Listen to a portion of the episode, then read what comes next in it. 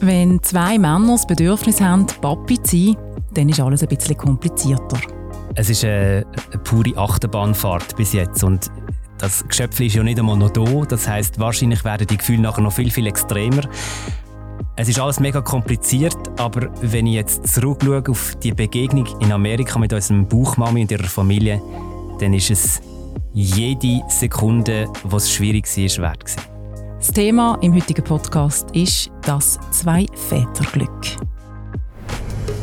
Das ist der Zurich Pride Podcast mit den spannendsten Menschen und den außergewöhnlichsten Geschichten. So bunt, so queer ist die Schweiz mit der Janine Bohrer. Ich begrüße ganz herzlich Olivier Bohrer. Er ist 40, Fernsehmoderator bei SRF Sport und zur Ausbildung zum Primarlehrer. Er ist aufgewachsen in der Region Basel, genau in Breitenbach, aber seit vielen, vielen Jahren in Zürich daheim. Er ist schwul und braucht das Pronomen er. Herzlich willkommen, Olivier. Dankeschön, Janine. Mega schön bist du da. Ähm, Olivier, der Grund, warum du eingeladen worden bist zum Pride-Podcast, ist ein spezieller. Nämlich dein Leben verändert sich in den nächsten Monaten massiv. genau. Ich werde Papi.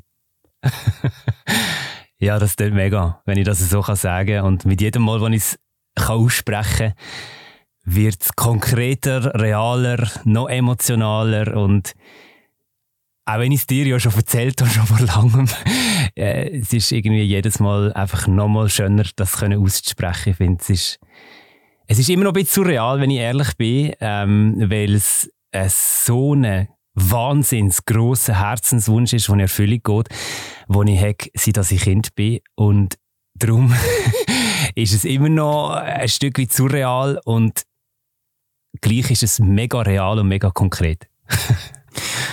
Du hast gerade gesagt, du hast es mir äh, schon erzählt und ich glaube, wir machen hier transparent. Äh, so sind wir, dass wir, wir kennen uns. Wir kennen uns sehr gut. Also du bist einer meiner besten Freunde ähm, und darum weiß ich gewisse Sachen auch schon, aber gewisse Sachen weiß ich nicht.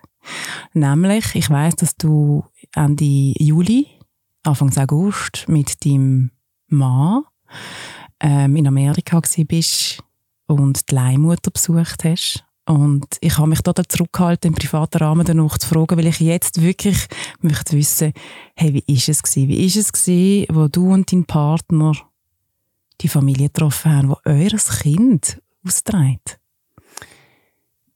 Ich weiß gar nicht, wann ich es anfangen ähm, wir haben über New York Anlauf geholt und die ersten paar Tage noch in New York verbracht. Ähm, das zweite, respektive haben dort noch Freunde besucht. Und das war auf eine Art noch gut gewesen es ist so ein bisschen wie ein Anentasten und auf die andere Seite hat es sich angefühlt wie, oh Gott, das wird jetzt, also es, es, es dehnt sich aus unnötigerweise und eigentlich werden wir doch jetzt am liebsten sofort dorthin fahren. Ähm, weil es ist tatsächlich so, dass wir vorher nur via WhatsApp-Calls und Messages und, und äh, schriftlich und so Kontakt gehabt mit ihr und ihrer Familie und wir haben uns dann in dem New Hampshire getroffen und es war wahnsinnig gewesen. Es ist wirklich wahnsinnig. Also wie muss man sich so den ersten Moment vorstellen, wo wir aufeinander getroffen sind?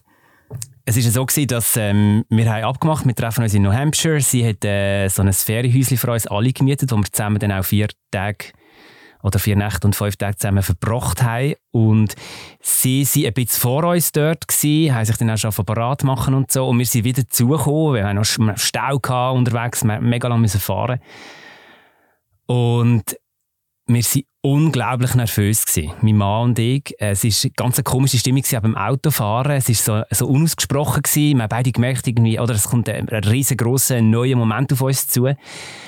Und dann sind wir angefahren und es ist eigentlich keine zehn Sekunden gegangen, ist die ganze Familie vor uns gestanden. Und es war mega schräg, gewesen, weil die Familie so ein wichtiger Teil ist von uns, in einer kurzen Zeit ein mega wichtiger Teil geworden ist. Und gleich haben wir uns ja eigentlich nicht kennt. Und dann sind wir uns aber um, um den Hals gefallen. Sie ist vor uns gestanden mit dem schon wahnsinnig grossen Bauch. Und die Kinder waren mega neugierig und eigentlich auch gerade auf uns zugekommen. Also die amerikanische Art, die es einem auch ein bisschen einfach gemacht hat. Sie sind ja ein bisschen ja, so. Ja. Und sie hat uns dann erzählt, eigentlich gerade ähm, right away, dass die beiden Kinder, also sie hat zwei Kinder, ähm, zusammen mit ihrem Partner, dass die mega aufgeregt waren und es kaum können erwarten dass wir kommen und am Fenster geklebt sind und die ganze Zeit gefragt haben, wann kommen sie jetzt endlich, wann kommen sie jetzt endlich? Und es ist ein wahnsinnig schöner Moment gewesen, wo wir sie dann gesehen haben. Ich habe mir sie in der Vorstellung wie so ein bisschen ähm, tränenreicher vorgestellt, äh, lustigerweise, aber es ist einfach schön gewesen. Es ist einfach gut gewesen, dass wir endlich voreinander stehen und dass wir einander können anschauen und umarmen und ich meine, wir haben eigentlich die nächsten vier, fünf Tage nachher einfach durchgeschwätzt, mehr oder weniger. Wir haben mega viel zusammen gemacht, aber wir haben uns mega viel zu erzählen gehabt und, und es waren noch ganz viele Fragen rum, gewesen, logischerweise, die wir nicht haben klären via elektronische Medien, sondern wirklich face to face. Also es war ein Wahnsinnserlebnis. Gewesen. Und eben, du hast es mega schön beschrieben, die Frau steht vor euch, sie ist schon, sie hat schon einen dicken, dicken Bauch und es ist ja, ich meine, in, in, einer, in einer Konstellation, wo Mann, Frau zusammen ein Kind bekommen, die sehen, wie der Bauch langsam wächst, sie können sich daran gewöhnen, es fängt sich an bewegen, das Kind. Jetzt ist eures Kind in einem fremden Bauch, kannst du wahrscheinlich nicht einfach den Bauch anlängen, hast aber trotzdem Wellen, das ist wahrscheinlich auch noch so ein eine, eine schräge Situation. Und ich nehme jetzt ganz mal davon, sie haben den Bauch angelenkt. Wir haben ihn angelenkt und es ist lustig, die, genau die Gedanken sind mir durch den Kopf. Wie frage ich sie oder wie fragen wir sie? Äh, wird sie komisch reagieren, wenn wir fragen? Logischerweise länge ich nicht einfach den Bauch an, weil es ist ein, ein fremder Bauch sozusagen. Das ist äh, die private, intime Zone, wo man nicht einfach so eindringt bei jemandem, den man nicht wirklich gut kennt. Und es ist aber dann kein Thema gewesen. Also sie haben irgendwie sogar von sich aus ähm, beide, er und sie, dann gesagt, hey, er bewegt sich mega, es gibt einen Bub, er bewegt sich mega fest und äh, ich bin ganz sicher, die werden dann spüren in diesen Tagen. Und es ist dann, glaube ich, am, weiß jetzt gar nicht mehr, ob es am ersten oben oder am ersten Morgen war, wo wir das erste Mal dürfen spüren. Und das ist natürlich ein Moment gewesen, der unbezahlbar ist. Und also, was ist abgegangen mit, mit euch? Ja, es ist, es ist wahnsinnig emotional gewesen, äh, für uns beide. Es ist ähm, dann so richtig konkret geworden, weil sich dort drinnen etwas bewegt, was für mich oder für uns mega abstrakt ist nach wie vor. Man kann sich das als Mann ja grundsätzlich nicht vorstellen, wie das sich anfühlt als schwangere Frau. Ähm, aber wir wissen, dass dort drin unser Kind ist und es hat sich bewegt und es hat irgendwie manchmal sich bewegt und dann kaum haben wir dran gelenkt, ist es dann wie still gewesen und als hat es gemerkt, dass jetzt wir unbedingt spüren und so. Ähm, als würde es ein bisschen spielen mit uns. Es ist wirklich, also es ist wahnsinnig gewesen. Und ähm, auch ein bisschen, äh, wie soll ich dem sagen? Creepy ist das falsche Wort, aber ein bisschen komisch ist es ja schon, dass dort innen dass das Leben entsteht Total. und in diesem Bauch innen. Und, aber ähm, was uns mega geholfen hat und von Anfang an geholfen hat und immer noch hilft, ist, wie sie und wie die ganze Familie mit der Situation umgehen. Es gibt, ich habe das Gefühl, es ist für sie total normal. Und das ist mega schön. Sie ist aber zum ersten Mal Leihmutter. Sie ist zum ersten Mal Leihmutter. Ähm, sie hat äh, wie gesagt, selber zwei Kinder. Sie macht aber die Reise mit uns zum ersten Mal. Und es ist für alle äh, äh, ja, etwas Ungewisses in dem Sinn, oder? Aber ich, ich finde, sie geht mega gut damit um. Sie hat nicht immer eine einfache Schwangerschaft gehabt. Sie hat äh, ja, Ups and Downs gehabt und handelt das aber alles mit so viel Pragmatismus und so viel Ruhe und ja, gibt uns auch die Zuversicht, dass alles gut kommt. Und das ist für uns mega wichtig, gerade auf Distanz. Und das haben wir ja nicht gewusst. Das ist jetzt ein bisschen in Anführungszeichen Glück, dass ihr so eine Person, die ihr euch offenbar auch mega gut versteht, gewählt habt. Es ist pures Glück. Es ist wirklich pures Glück. Und ich finde das vielleicht fast das, was mir am meisten einfährt an dieser Geschichte. Ich meine, wir haben, wir haben uns auf die Familie eingeladen. Natürlich haben wir uns austauscht. Wir haben mehrmals zusammen Videocalls gehabt, lange Videocalls. Wir haben im Vorfeld äh, äh einen Fragebogen bekommen, der seitenlang war, wo sie uns quasi ihr ganzes Leben müssen ausbreiten musste. Das ist wie so ein Matching-Verfahren. Oder wir müssen sagen, wir können es uns mit dieser Familie vorstellen. Ähm, und sie muss aber auch sagen, sie kann es sich mit uns vorstellen. Und ähm, sobald man gematcht ist, kann man sich dann probieren kennenzulernen und so. Im Normalfall würde man dann überfliegen, vielleicht sogar sich mal face to face treffen. Das ist einfach mit Corona nicht möglich gewesen. Und dass das aber im richtigen Leben so matcht, finde ich, ist, das ist so nicht selbstverständlich. Und ich glaube, das kannst du auch nicht spielen.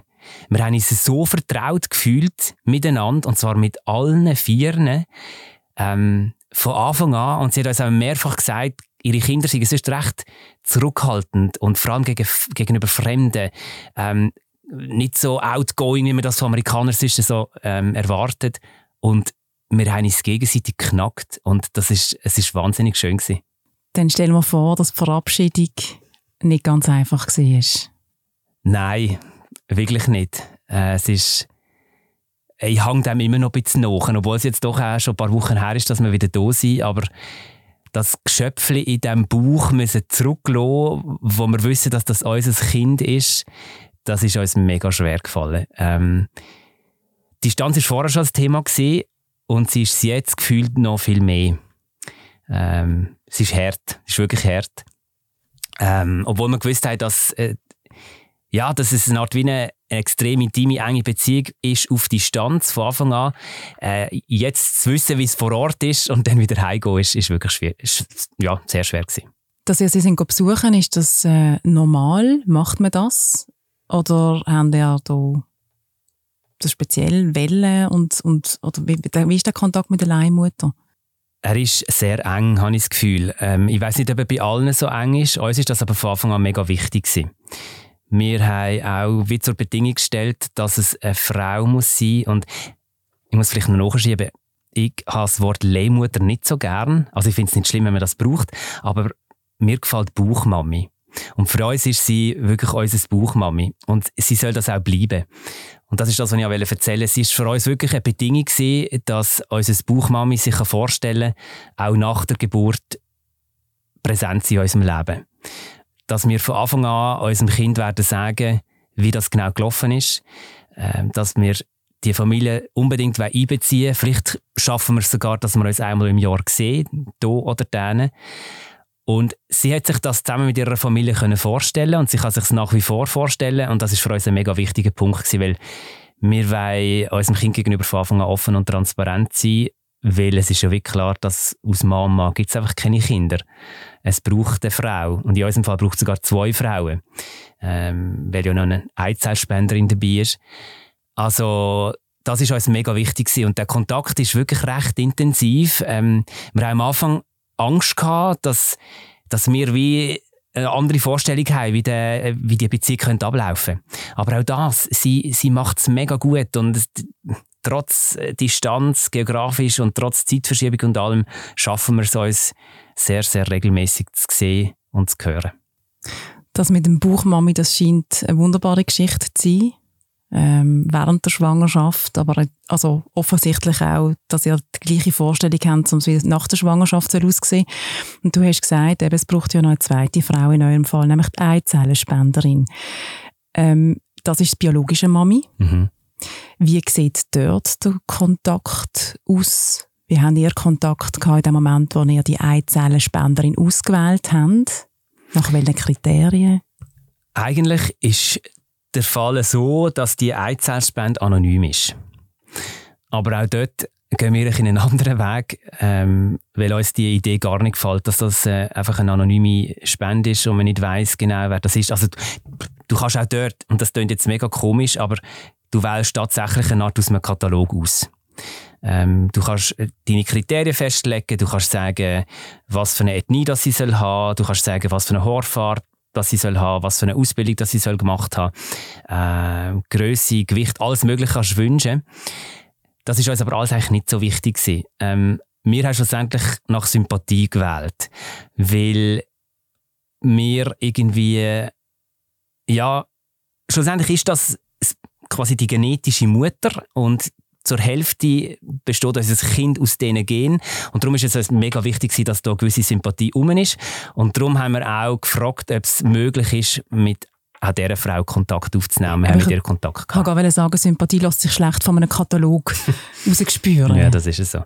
Also wir hatten auch mit ihr äh, WhatsApp-Calls gehabt. Ähm, und das ist auch für uns recht wichtig, zu zu merken, doch, da ist etwas um. Ähm, wir, ja, es, die wird wahrscheinlich jetzt nicht unsere Best Buddy, muss sie aber auch nicht. Aber es muss einfach wie so eine, eine Grundsympathie da sein. Vielleicht auch so ein paar übereinstimmende Grundwerte, die man hat im Leben und die haben wir gespürt, die sind da. Und sie hat von Anfang an gesagt, äh, sie können sich vorstellen, Kontakt zu behalten, auch darüber aus. Es ist für sie auch total denkbar, vielleicht sogar wünschenswert, äh, das Kind dann einmal kennenzulernen. Äh, und das ist für uns auch sehr wichtig gewesen. Ähm, und auch dort, wenn wir unserem Kind gegenüber offen und transparent sind, wenn das Kind dann auch schon früher als, also vor 18 will wissen, wo, wo das genetisch herkommt, dann muss und soll das möglich sein. Ich möchte nachher noch ein bisschen auf die ganze auch funktionelle Geschichte, wie das läuft, wenn man eine Samenspende muss abgeben, wenn die Eizelle ähm, mit dem Sperma befruchtet wird und so. Da möchte ich gerne später noch darauf zurückkommen. Das ist ja auch nicht immer ganz eine einfache Geschichte und auch nicht eine Garantie, dass es klappt, abgesehen davon. Ich möchte aber zuerst noch mal zwei, drei Schritte zurückgehen, nämlich ähm, in dem Prozess, Olivier, wo, wo ihr mal haben müssen durchmachen um zu entscheiden, werden wir überhaupt Eltern, wenn wir das? Das ist ein Kinderwunsch von dir. Du hast schon immer dir vorgestellt, Papi zu sein ist glaube auch noch schwierig wo du gemerkt hast, du bist schwul, oder? Mhm. Ja, der Traum ist echt geplatzt.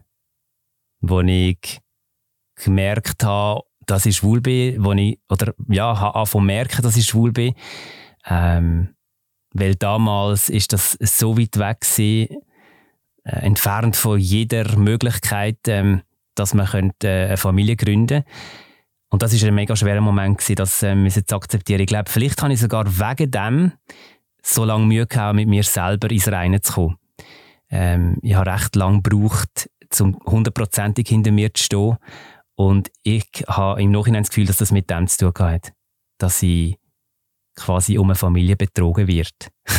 Auch wenn ich mich natürlich schlussendlich selber für meinen Lebensweg und meine äh, Lebensweise entscheide. Aber das ist mir mitgegeben worden, da bin ich überzeugt. Ähm, und es hat jetzt einfach ein bisschen komplizierter und aufwendiger müssen passieren, offenbar. also auf deiner Seite ist es wirklich klar gewesen, du möchtest gerne ein Kind oder Kinder. Wie war es bei deinem Partner, gewesen, wo du notabene etwa 20 Jahre zusammen bist, oder? Genau, ziemlich genau. Mhm. Sogar ein bisschen mehr. Hey, es gibt eine recht lustige Anekdote. Und zwar haben wir uns im Ausgang kennengelernt, vor über 20 Jahren in einem Club in Zürich ähm, und wir haben, also, und das klingt jetzt mega klischiert und äh, kitschig, aber wir haben tatsächlich in dieser ersten Nacht vom Kinderhaar geredet. Mein Mann sagt mittlerweile zwar, er hätte mir vor allem imponieren also. Und wegen dem hat er mit mir über das Kinderthema geschwätzt. Das nehme ich ihm aber nicht ab. Das ist ein, ein fauler Spruch von ihm. Ich bin ganz fest davon überzeugt, dass das auch in ihm drinnen vorhanden war, der, Wunsch und das Thema. Und wir haben dort wirklich in der ersten Nacht schon über das geredet. Und logisch hat mir das imponiert, dass ich offenbar jemanden gefunden habe, der ähnlich denkt und, und ähnliche Lebensträume hat. Ähm, aber dann ist es recht lang weit weg gewesen. Einfach auch, weil, ja, weil ich gar nicht gewusst habe, was für Möglichkeiten es gibt. Ähm, weil es keine Vorbilder gegeben hat. Und äh, erst später, allmählich, ist das zum Thema geworden ich glaube, der ganze Prozess jetzt äh, hat vier, fünf Jahre gedauert. Also von dem Moment an, wo wir uns wirklich ganz, ganz ernsthaft damit auseinandergesetzt haben, doch, wir könnten uns das wirklich vorstellen und, und, und der Weg, der, der aufwendige, komplizierte Weg auch zu gehen. Und ich glaube, es hat dort auch wieder einen Auslöser gegeben. Also ich bin ein unglaublicher Familienmensch. Ich habe vier Götti-Kinder und ich habe einen Neffen und eine Nichte. Und ich meinte so retrospektiv, dass es einen Auslöser gegeben hat, wo ich Weihnachten 17, glaube ich, das gesehen, meine Nichte ins Bett gebracht habe. Die war dort irgendwie eineinhalb oder so. Und sie mich mit so grossen Augen anschaut und ich einfach wie gewusst habe, ich will das. Das ist meine Bestimmung. Ich will selber auch ein Kind haben. Ähm, ich tu ganz einfach mit Kindern connecten. Das ist, ich, das ist mir einfach wie gegeben. Ähm, vielleicht sogar ein Talent von mir. Und in dem Moment hat mir meine Nichte so das Vertrauen geschenkt, obwohl ich das dort das erste Mal gemacht habe, sie allein ins Bett äh, zu bringen. Sie hat mir das Vertrauen geschenkt und das Vertrauen ist in ihren Augen, hat das so gefunkelt und das zu spüren, das hat mir wirklich, glaube so der nötige Antrieb gegeben, um dann meinen Mann davon ja, zu überzeugen, dass wir den Weg mindestens einmal anstoßen. Hast ihn müssen überzeugen. Also du hast, es ist, es ist so ein bisschen es ist mehr von dir rausgekommen und du hast ihn müssen, müssen ein bisschen mitnehmen. Mhm. Ich mag mich auch erinnern eigentlich an die Gespräche, die wir geführt haben. Viele Gespräche über das. Und dass es dann wirklich so Schritt für Schritt und ihm auch die Chance gegeben zum mitkommen, Mhm. aber auch immer die Chance zum sagen, nein, ich möchte doch nicht. Ja, also es ist wirklich ein schwieriger Prozess gewesen. Also man, man kann das benennen. Es ist eigentlich so gewesen, dass wir uns gegen diesen Prozess entschieden haben. Und für mich ist dort die Welt zusammengebrochen. Also ich habe mich eigentlich vom Vaterwerden verabschiedet. Das ist ein mega schwieriger Moment für mich, ein mega emotionaler Moment. Ähm, aber mein Mann hat sich den Weg in der Form, wie wir ihn jetzt heute machen, damals nicht vorstellen.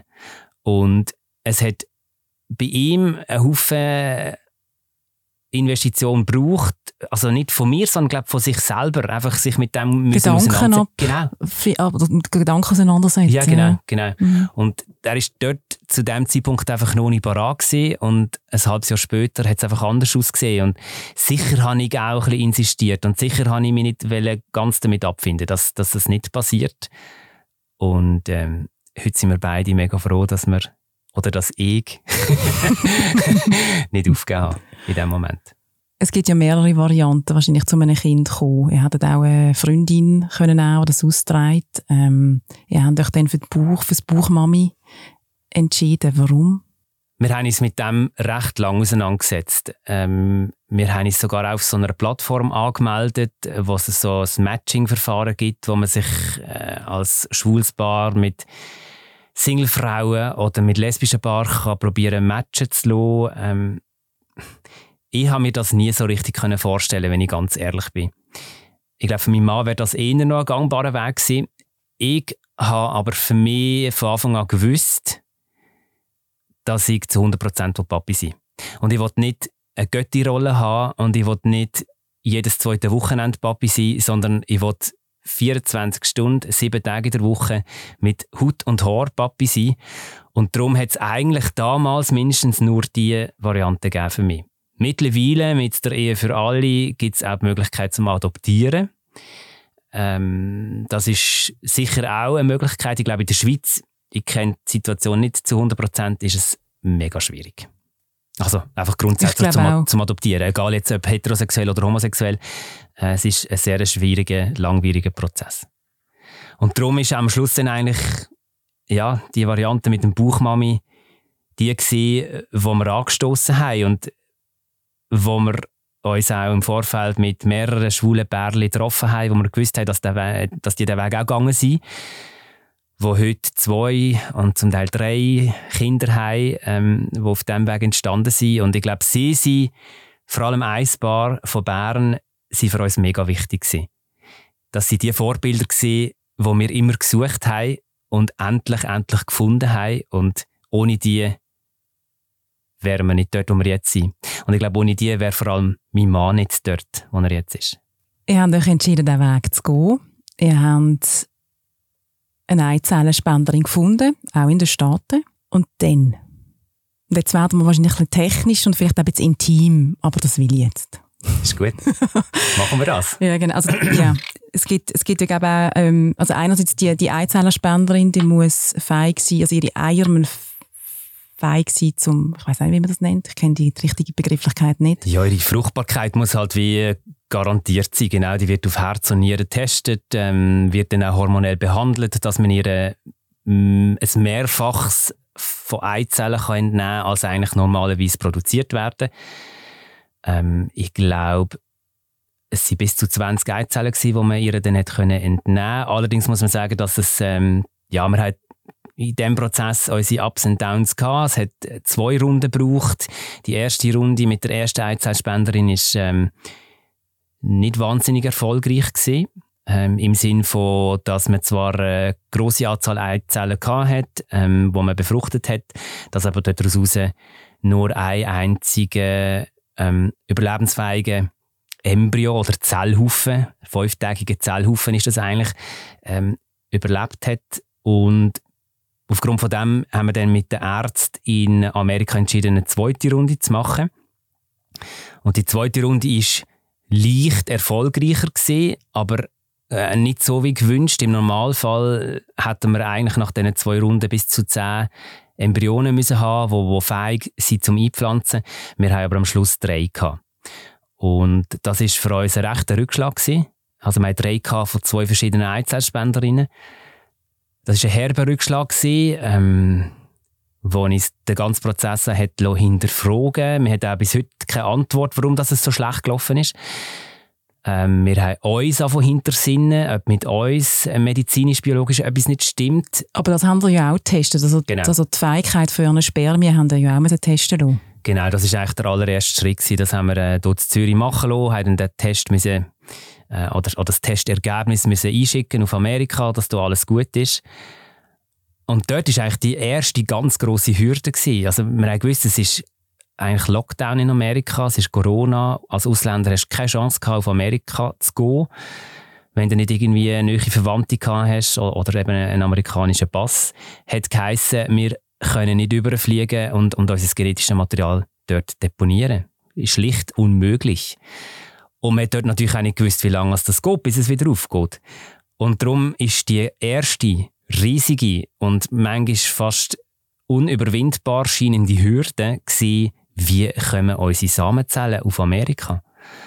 Und, ähm, also nachdem, dass man befunden hat, dass sie qualitativ gut genug sind, ist es darum gegangen, ja, das Spermienmaterial muss auf Amerika, um in dieser Eizelle zu befruchtet werden. Genau. Und dort ist eine recht schwierige, lange, ich habe das Gefühl, sechsmonatige Suche losgegangen nach einem Labor in der Schweiz, wo uns hilft. Wo sagt, wir machen das, ähm, in der Schweiz ist Leihmutterschaft nicht legal. Ähm, darum bewegen sich die Labor auch in ja, so einer Grauzone. Die machen sich nicht per se strafbar, aber die meisten haben einfach zu fest Respekt vor dem Ganzen und hat dann schlussendlich nach sechs Monaten durch einen Kontakt von Amerika via Deutschland in der Schweiz ein Labor gefunden, das uns helfen konnte. Und dann sind die Spermien auf äh, flüssigem Stickstoff auf Amerika geflogen. Und dann geht man in das Labor, gibt sie Spermienmaterial ab. Das stelle ich mir sehr unsexy vor und unromantisch. Ich glaube, das ist vielleicht der tiefste Moment an diesem ganzen Prozess. Wir haben, wir haben tatsächlich in diesem kleinen Labor im Dachstock in einem kleinen Räumchen, wo es ein Sofa hat und noch ein iPad, falls man noch irgendwie Hilfe braucht, von, ja, mhm. um in Stimmung zu kommen, haben wir unsere äh, Samenzellen deponiert in einem Becherli und haben das auch separat müssen machen Ich weiß jetzt gar nicht mehr, zuerst mein Mann, dann ich oder umgekehrt. Und das ist so eine schräge, unromantische, ja, ein bisschen unnatürlicher Prozess gewesen, oder Moment. Wir haben uns das irgendwie ganz anders vorgestellt. Aber ähm, ja, schlussendlich ist das dann der Ursprung vom Ganzen. Und das Spermienmaterial ist über, es sind dann eben die drei befruchteten Eizellen ähm, entstanden. Haben wir auch in diesem ganzen Prozess, den du jetzt auch schwierig beschrieben hast, auch mal das Gefühl gehabt, hey, nein, den nächsten Schritt machen wir nicht. Also, was so ein bisschen, wir gerne auf. Und nein, das sind zu viele Hürden. Weil es ist ja auch immer mit Geld verbunden. Mhm. Ist ein teurer Prozess. Mhm. Es ist mit viel Geld verbunden. Aber es ist vor allem auch mit wahnsinnig viel Emotionen verbunden. Und ich weiß noch, wo sie angerufen haben von Amerika, beim ersten Mal bin ich am, am See gewesen, am Spazieren und dann ist das Telefon von der Frau, die uns administrativ betreut in dieser Klinik in Amerika. Und sie hat uns vorgewarnt, dass wir nicht so erfolgreich waren, dass es eigentlich nicht gute News gibt in dem Sinn. Und das ist schon es war ein rechter Hammer. Es war wirklich ein Schlag ins Gesicht, gewesen, weil es bis dort an schon so viel gebraucht hat. Und eigentlich hat ja das Ganze gar noch nicht richtig angefangen bis dorthin. Und in dem Moment bin ich, glaube kurz schon davor gewesen, zu sagen, hey, schaffen wir das? Also schaffen wir es finanziell? Ähm, schaffen wir es emotional? Weil es hat uns mega gebraucht. Äh, es hat uns auch ähm, als Paar gebraucht. Und interessanterweise es ist eine rechte Prüfung für uns. Und ich glaube, wir sind unglaublich gestärkt aus dem rausgekommen, was ja mega schön ist. Also, ich ähm, habe das Gefühl, dass wir uns noch viel näher gekommen sind jetzt durch den ganzen Prozess. Und ähm, das uns wahrscheinlich auch die nötige Kraft gegeben hat, schlussendlich zu sagen, nein, wir ziehen das durch. Und zum Glück haben wir es durchgezogen. die ganze ich sage jetzt gleich nochmal das Wort, das du nicht gerne hörst, die ganze Leihmutterschaft, die äh, ruft immer Kritiker auf, äh, auf einen Plan. Äh, aus feministischer Seite sagt man, Frauen werden ausgenützt, ähm, ethisch sagt das nicht vertretbar. Wie gehst du oder wie geht ihr mit dieser Kritik um, zumal du ja auch ein bisschen in der Öffentlichkeit stehst mit deinem Job, den du hast? Also es ist ein grosses Thema. Es war auch ein grosses Thema zwischen meinem Mann und mir. Ähm, weil er mehr Vorbehalt hat dem gegenüber als ich. Ich habe auch meine moralischen und ethischen Bedenken, wirklich. Ähm, die lassen sich nicht wirklich ganz beseitigen. Sie sind jetzt ein bisschen weniger geworden, seit ich die Frau kenne. Und ich weiß, dass es ihr wirklich gut geht. Und ich weiß, dass sie eine Familie hat, wo sie hundertprozentig unterstützt. Und das ist mega wichtig um das zu spüren und zu sehen.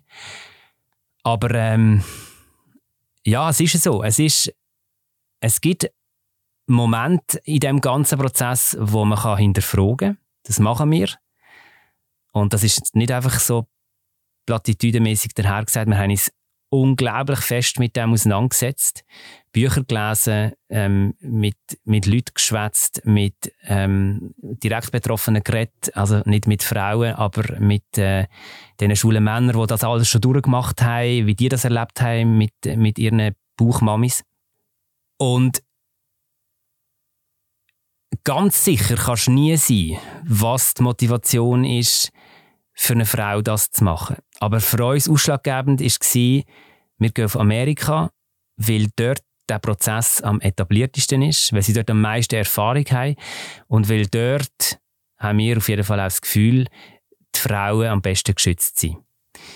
Ähm, Optionen wären noch Ukraine und Indien, ist das richtig? Ja, Indien meines Wissens mittlerweile geht nicht mehr. Ähm, dort hat es wirklich äh, ganz viele Fälle gegeben von, von Ausbeutung von Frauen, Ausnutzung von Frauen. Die Ukraine ist meines Wissens auch ein Thema. Ähm, Wäre jetzt natürlich mit dem ganzen Krieg mega, mega schwierig geworden. Äh, da hat es Geschichten gegeben von äh, Familien, die ihre Kinder haben aus dem Krieg rausholen ähm, Es gibt andere Länder. Es gibt Länder wie Holland, Kanada, Großbritannien. Dort ist aber die sogenannte, ähm, wie soll ich das sagen, die äh, entgeltliche äh, Leihmutterschaft ist dort auch verboten. Dort ist, basiert alles auf freiwilliger Basis. Und eigentlich ist es so, dass du es eigentlich nur für Freunde, Familie oder so darfst machen. Du darfst aber für das kein Geld verlangen. Und in Amerika ist das anders. In Amerika bekommt die Frau Geld für die Dienstleistung, was am Schluss eigentlich ist, äh, für die Dienstleistung, die sie macht. Und das bekommt sie auch zurecht. Und für uns ist aber auch wichtig, mindestens spüren oder ja, das Gefühl zu haben, dass sie es nicht wegen Geld macht. Das kann die Frau natürlich immer sagen. Und wahrscheinlich sagt es auch keine, sie macht es wegen Geld. Aber irgendwie nehmen wir es ihr ab. Ähm, es geht ihnen finanziell nicht schlecht. Also die kommen dann auch ohne das Geld über die Runde problemlos. Und sie hat uns versichert, dass die Erfahrung, zwei Kinder zu bekommen, ich, sei für sie das Größte auf dieser Welt. Und das jemanden zu ermöglichen, der selber die Möglichkeit nicht hat, sei für sie eine wahnsinnig schöne Aufgabe. Und das hat sie nicht einfach so gesagt. Da bin ich überzeugt davon, dass sie das wirklich meint. Du hast ja auch gesagt, als ihr euch gesehen habt und die vier, fünf Tage miteinander verbracht habt, wir können das nicht spielen, die mhm. Vertrautheit und das gegenseitige sich sympathisch fühlen. Mhm. Das kannst du nicht Sehr spielen. authentisch gewesen. Es war mega authentisch. Gewesen. Es ist noch lustig, wir haben die ersten paar Mal, wo wir mit ihnen Video telefoniert haben, nicht so ein gutes Gefühl gehabt. Wir haben eigentlich so gedacht, hm, funktioniert das wirklich? Äh, passen die zu uns? Passen wir zu ihnen? Und wir sind jetzt, wo wir sie gesehen haben, mehr denn je überzeugt, dass das passt. Ähm, was mir irgendwie so ein bisschen wie auch zeigt, don't judge a book by its cover. Also weißt du, so der erste Eindruck, den man halt auch manchmal hat, muss nicht unbedingt der richtige sein. Und ich werde noch etwas erzählen, wo mir mega eingefahren ist in dem Amerika. Man könnte sich jetzt überlegen, dass das für den Mann eine mega schräge Situation ist. Dass der eigentlich mit dem nicht umgehen kann und er das mega schräg findet, was seine Frau macht. Aber ich habe mal fünf Minuten mit ihm Zeit gehabt und habe ihn gefragt, wie, wie er das findet. Und für ihn ist das völlig okay. Also der, der steht zu 100% hinter dem. Der hat mega Freude, dass wir so Freude haben. Und es hat so einen Schlüsselmoment gegeben. Wir haben am letzten Morgen noch ein Foto machen. Das dritte, äh, mein Mann, das Buchmami und ich. Und dann haben wir gefragt, ob wir den Bauch heben auf dem Foto. Und dann hat sie gesagt, ja. Und er hat sich äh, bereit erklärt, das Foto zu machen. Und dann hat er angefangen zu brüllen. Und das ist so ein, so starker, unglaublich heftiger Moment, wo direkt ins Herz gegangen ist. Und dann sagt er noch so, you guys make me cry. Und das, ich habe das dem völlig geglaubt. Der hat so Freude, dass seine Frau, und ich glaube, er ist auch ein bisschen stolz, seine Frau uns eigentlich das grösste Geschenk macht, was es gibt. Also das bringt mich auch gerade ein bisschen zum Heulen. Mega schön. Ja. ja. Ich möchte noch, auf, obwohl wir jetzt ein bisschen abgedriftet sind und es gerade in eine sehr schöne Richtung gegangen ist, nochmal schnell auf dieser, auf, auf dieser Kritik ähm, bleiben, im Sinne von, als, als schwuler Mann in deinem Metier, bei SRF, bist du, hast du viele Vorbilder gehabt. Ähm, es hat viele vor dir gegeben, das Coming Out hatten und sich als schwul geoutet haben. Jetzt bist du das Vorbild. Ich wüsste nicht, dass irgendjemand das schon gemacht hat, der schon relativ prominent im Leben steht. Warum hast du entschieden, das jetzt auch wirklich so ein bisschen proaktiv öffentlich zu machen? Du hättest es ja auch, du hättest einfach können Papi werden und vielleicht hat es ein Schweizer Illustrierte mal aufgefasst, vielleicht auch nicht, aber du hättest es nicht, du musst, hättest nicht müssen darüber reden Ich glaube, es gibt zwei Gründe für das. Das eine ist, dass ich tatsächlich glaube, dass ich es nicht hätte können verheimlichen. Also das wäre, es wäre ausgekommen, logischerweise, irgendwie in irgendeiner Form. Und so wie, so wie ich das jetzt mache mit dem Podcast und mit dir, weiß ich, kann ich es ein Stück weit steuern. Ich habe es wie selber im Griff. Ich habe quasi Themenhoheit darüber. Ich kann bestimmen, was, was, ja, was ich sagen darüber. Und dann ist aber auch gut. Dann lassen wir es ruhen und dann warten wir, bis das Kind da ist. Und ich glaube, der noch wichtigere Grund ist, ich habe es eingangs schon gesagt, für mich ist, wo ich gewusst habe, ich bin schwul, der Traum vom Papi werden platzt weil ich keine Vorbilder hatte. Und ich wollte mich nicht auf einen Sockel aufstellen, aber wenn ich kann Vorbild sein in diesem Bereich und wenn ich einem Mann oder einer Frau, die halt gleichgeschlechtlich liebt, kann zeigen, hey, es gibt einen Weg. Es gibt einen Weg, um den wahrscheinlich grössten Traum, den man haben kann, zu erreichen oder zu, zu, zu erfüllen dann ist das großartig. Dann ist das äh, ja, etwas, was ich mit dem riesen Prozess, den wir auf uns genommen haben, ein Stück weit ein bisschen anstoßen Und mir ist das wichtig. Mir ist das tatsächlich wichtig. Mir ist das auch wichtig bei meinem öffentlichen Coming-out. Ich habe das nicht gemacht, um mich selber zu produzieren, sondern um das Thema ein Stück weit zu enttabuisieren. Und ich glaube, in dem Fall ist es ein bisschen gleich. Ähm, es ist es ist immer noch ein Tabu. Ich weiß, es gibt ähm, einen politischen Gegenwind, es gibt äh, ethisch-moralische Bedenken. Ich mache mich fast darauf, dass Hater wird geben, die mit dem nicht werden können umgehen. Ähm, ich habe mir aber mittlerweile eine dicke Haut zugelegt und wird das nicht an mich ankommen ähm, aber dass das in Zukunft wie normaler ist, braucht es eben so Statements halt wie von mir. Und es ist ja einfach auch ein Fakt, dass Regenbogenfamilien gibt es schon sehr, sehr lang. Und es gibt sehr viel, viel mehr, als man meint. Ähm, ich bin auch selber immer wieder überrascht, wie viele Regenbogenfamilien es eigentlich gibt. Wir haben uns vor kurzem das erste Mal in so einer Vereinigung getroffen von schwulen Vätern. Und das ist mega gewesen. Das ist mega gewesen. wir haben uns getroffen in Zürich. Die sind ähm, aus anderen Städten auch noch angereist und so. Wir sind irgendwie, weiß nicht, 25 schwule Väter gewesen und etwa 40 Kinder, die zu diesen schwulen Vätern gehört haben. Und das ist grossartig gewesen zu wissen, man ist nicht allein, die Gemeinschaft zu spüren, ähm, ein Stück weit auch Normalität zu spüren, ähm, in einer Welt, die halt einfach immer noch anders tickt, wo das Heterosexuelle immer noch das Normale ist, weil es einfach auch das ist, was dominiert, ist völlig klar. Aber äh, wenn, wenn wir oder wenn ich mit meinem zweiten öffentlichen Coming-out sozusagen etwas anstoßen kann, dann glaube ich, ist schon viel gewonnen. Wie, haben deine, wie hat deine Familie reagiert?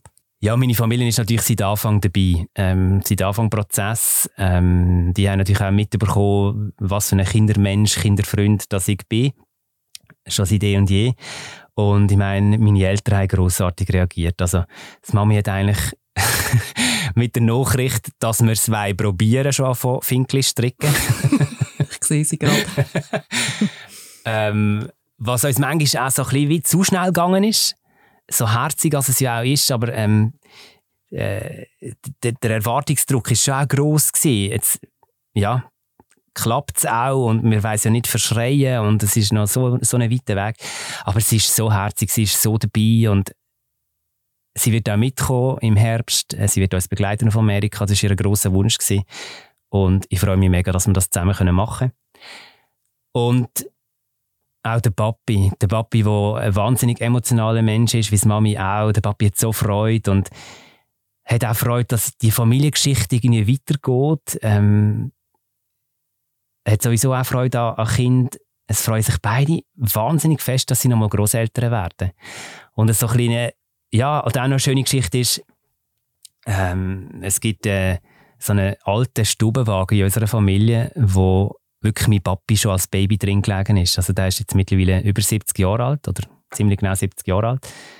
Und dann äh, sind meine Brüder und ich drin gelegen. Dann quasi ist mein Neffe und Nichte drin gelegen. Und jetzt ist der Stubenwagen bei uns. Äh, sie haben einen, meine Mami und mein Gotti haben ihn neu ausstaffiert, neu ausgekleidet. Und ich freue mich wahnsinnig, dass das auch weitergeht. Ist das Kinderzimmer so schon eingerichtet? Nein. Nein, also dort sind wir jetzt wirklich wahrscheinlich noch so ein bisschen zurückhaltend gewesen, ähm, auch aus Zeitgründen. Das ist noch nicht eingerichtet. Ich freue mich aber darauf, dass ich dann hoffentlich in den nächsten paar Wochen noch irgendwann mal ein bisschen Zeit finde, um das eine oder andere zu machen. Wir haben schon ganz, ganz viele Sachen bekommen. Der Vorteil ist, wenn man als Letzte im Freundeskreis quasi älter wird, hat es links und rechts ganz viele ähm, Familien, die Zeug loswerden oder abgeben, übergeben und so. Und da haben wir schon ganz viele Sachen zusammen, was mega toll ist, was wir auch sehr schätzen. Und vorgestern haben wir jetzt quasi den Kinderwagen gekauft. Den haben wir also schon. Occasion. Aber das Zimmer an sich, das ist nach wie vor das Gästezimmer und das wird dann irgendwie Schritt für Schritt dann zum Kinderzimmer umgewandelt. Du hast eingangs gesagt, es gibt ein Bübli. Mhm. Haben wir den Namen schon? Es gibt eine Shortlist. Es gibt eine Shortlist mit etwa vier Namen drauf. Und zu 99,9% wird es einer von denen. Verraten wir ihn natürlich nicht. Ähm, aber ich muss ganz ehrlich sagen, dass wir uns mit den Bubennamen noch schwer getan haben. Also, wenn es ein Mädchen gegeben hätte, hätte dann wäre unsere Liste einen Kilometer lang gewesen. Und die Bubennamen sind relativ äh, auf einem schmalen Fetzen Papier äh, drauf gestanden. Wir haben ja noch ein bisschen Zeit. Mhm. Du hast eben gesagt, im Herbst, Herbst, Winter kommt das Bübli auf die Welt. Du hast auch angedeutet, ihr geht dort hin. Wisst ihr schon, inwiefern ihr bei der Geburt mit dabei sind oder wie ihr das dürft miterleben? Das ist schon sehr intim. Mhm. Es gibt eine Vorstellung, eine Idealvorstellung und wir wünschen uns natürlich, dass die aufgeht. Aber da muss vieles noch zusammenspielen und vor allem muss der Bub auch mitspielen. Weil, äh, ja, wir haben jetzt unsere Flüge gebucht zwei Wochen vor dem errechneten Geburtstermin. Wir arbeiten beide noch bis kurz voran. Und in unserer Idealvorstellung sind wir bei der Geburt dabei. Das ist mit allen Beteiligten so abgesprochen. Das ist in Amerika wirklich nie irgendein Thema gewesen, dass das nicht ging. Also Ähm, dabei. Dabei, dabei. Im, dabei, dabei. Dabei, dabei. Wow. Genau. Finde ich auch. Und ich weiß auch nicht, ob ich es wird durchstehen Ich bin recht ein zartes Pflänzchen, was äh, so Sachen angeht. Und haben wir auch schon ausgemalt, wie es dann ist, falls sie dann tatsächlich zusammengehen und so. Also sie gebärt natürlich. Das ist Das der ist Plan. ihr Plan. Mhm. Ja, genau. Das haben wir sie jetzt auch noch einmal gefragt. Sie will an dem fe- festhalten, wenn es irgendwie geht. Und äh, von dem her gibt es auch nicht einen fixen Termin, oder? Mit einem Kaiserschnitt, wo wir wissen, dann und dann müssen wir spätestens dann sein. Und auch wenn jetzt der Bub das nicht hört, aber äh, vielleicht können wir gleich noch einen kleinen Appell starten und ihm sagen, er soll sich doch bitte, bitte bis dann gedulden, wo der errechnete Geburtstermin ist, weil sonst bringt er uns schon ein bisschen durcheinander. Das heisst, sie gehen zwei Wochen vorher über und das Kind kommt auf die Welt Mhm. Und dann sind ihr ab der Sekunde eins die Eltern, Mhm. die rechtlichen Eltern. Rechtlich nicht ganz. Ähm, sozial gesehen schon. Das Kind kommt wirklich direkt zu uns. Ähm, wir werden wie zwei verschiedene Räume haben, wo sie sich nachher auch erholen kann von dem ganzen Stress mit ihrem Mann zusammen und ein Raum, wo dann mein Mann und ich werden sein mit dem Kind, wenn alles äh, normal läuft. Und dann ist es aber so, dass das Ganze noch einen rechtlichen Prozess braucht. Ähm, trotz 30-seitigem Vertrag, was es gibt zwischen, zwischen äh, der Buchmutter und, und uns, muss das noch vor einem Richter. Und zwar gilt halt auch in Amerika wie auch in der Schweiz die Frau, die das Kind gebiert, automatisch als Mutter vor dem Gesetz. Und in Amerika gibt es aber die Möglichkeit, dass man vor einen Richter geht, dass äh, sie zusammen mit ihrem Partner auf ihre Rechte und Pflicht verzichtet und uns die wie überträgt. Und der Richter stellt dann aufgrund von dieser Feststellung äh, eine Geburtsurkunde aus, wo wir beide als legale Väter draufstehen. Und nur weil das in Amerika möglich ist und weil es dann das Dokument gibt, kann man dann in der Schweiz den Prozess auch anstoßen. Allerdings ist es in der Schweiz dann noch nicht abgeschlossen. Ähm, es wird weitere formale ähm, Aspekte geben, die man berücksichtigen müssen. Es wird wahrscheinlich nochmal ein Jahr dauern, weil im, nach Schweizer Gesetz ist nur der liebliche Vater dann tatsächlich auch legale Vater und der andere muss ein Jahr lang Pflegeverhältnis nachweisen und kann dann das Adoptionsgesuch Adoption, mhm. stellen. Mhm. Also es wird kompliziert weitergehen. Aber auf das stellen wir uns ein, das nehmen wir mit, ähm, das haben wir gewusst, dass das kommt. Wie lange bleiben ihr noch in den Staaten, nachdem das Kind auf die Welt gekommen ist? Kommt ein bisschen darauf an, wie lange es der Prozess dauert. Ähm, nur aufgrund von dem Dokument kann man dann nachher auch den Pass von dem Kind ausstellen lassen und den braucht es, um zurückreisen. Wir rechnen damit, dass wir von, von Anfang bis Schluss sicher vier, fünf, vielleicht sogar sechs Wochen vor Ort sind. Und wenn ihr zurückkommt, gibt es dann so etwas wie Vaterschaftsurlaub für euch beide? Und wenn ja, wie lange ist der? Es gibt Vaterschaftsurlaub. Ähm, in meinem Fall ist der sogar relativ großzügig, ähm, übergesetzlich. Also mehr als zwei Wochen heißt das. Genau, ich habe sogar vier Wochen, also 20 Tage. Ähm, Im Fall von meinem Mann, wo an einer Schule schafft, ist es halt kantonal geregelt. Das ist die gesetzlichen zwei Wochen. Und es sind jetzt auch noch Abklärungen im Gang, äh, in meinem Fall, ob da nicht sogar noch ein bisschen mehr drin liegt, weil es ist noch spannend, ähm, jetzt gerade im Arbeitsumfeld, auch mit meiner Chefin habe ich es von dem gehabt, dass uns ja eigentlich im Vergleich zu einem heterosexuellen Paar, das älter wird, ja recht viele Wochen flöten gehen. Äh, weil die zusammenzählen natürlich irgendwie 16 Wochen ältere Zeit haben, sozusagen. Natürlich ist der Fall ein bisschen anderer, oder? Weil die Frau in Nicht- dem Fall auch äh, sich erholen hat. muss, Mhm. oder? Mhm. Das haben wir natürlich nicht. Aber der ganze Prozess ist ja emotional und schlussendlich auch physisch gleich auch sehr anstrengend und von dem her wäre es natürlich schön, wenn man auch ein bisschen mehr bekäme. Es sind noch wenige Wochen bis zur Geburt. Wenn du so daran denkst, ähm, dass der Ende Jahr eine Familie sind, ein Weihnachtsbaum, mindestens zu dritt, also wahrscheinlich noch mit der erweiterten Familie. Was sind da für Gefühle, die wo, wo aufkommen, wenn du das Bild so vor dir hast? Ja, das ist eine mega schöne Vorstellung. Ähm, eigentlich so, wenn alles normal und ideal gelaufen wäre, wären wir letzte Weihnachten schon älter gewesen.